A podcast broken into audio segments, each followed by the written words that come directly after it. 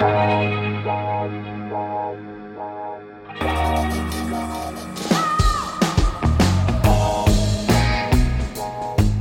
à lire, un podcast de Bernard Poirette.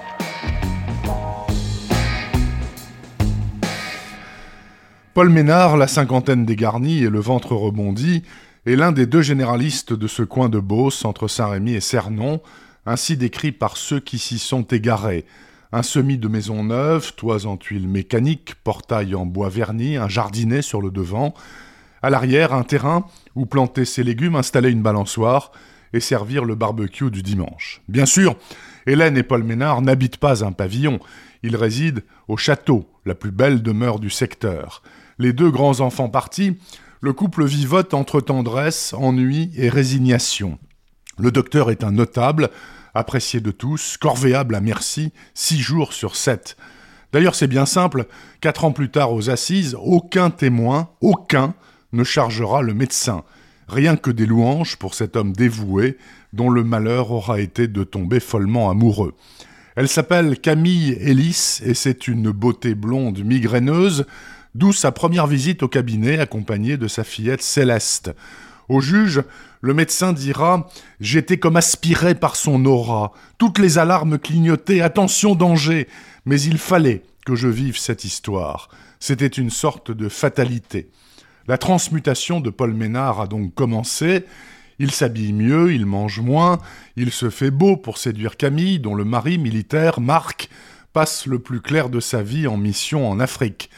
La conquête est facile puisque la belle n'oppose aucune résistance, bien au contraire, car elle a trouvé l'arme qui va la débarrasser de l'époux, absent, mais néanmoins encombrant.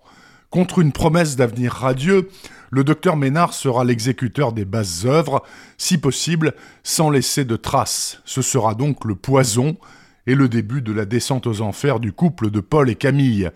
C'est une histoire vieille comme le monde et pourtant, quel bonheur de la lire. Comme le maître Simenon, Patricia Delahaye décortique le fascinant processus d'emprise amoureuse et sexuelle qui transforme un aimable citoyen en assassin patenté. Elle révèle aussi la personnalité terrifiante d'une femme complètement mythomane, calculatrice et cynique.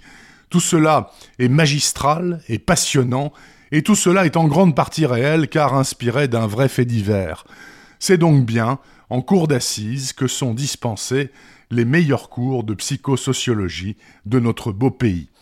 La Faussaire, premier et indispensable roman de Patricia Delahaye, est paru chez Belfond dans la collection Noire.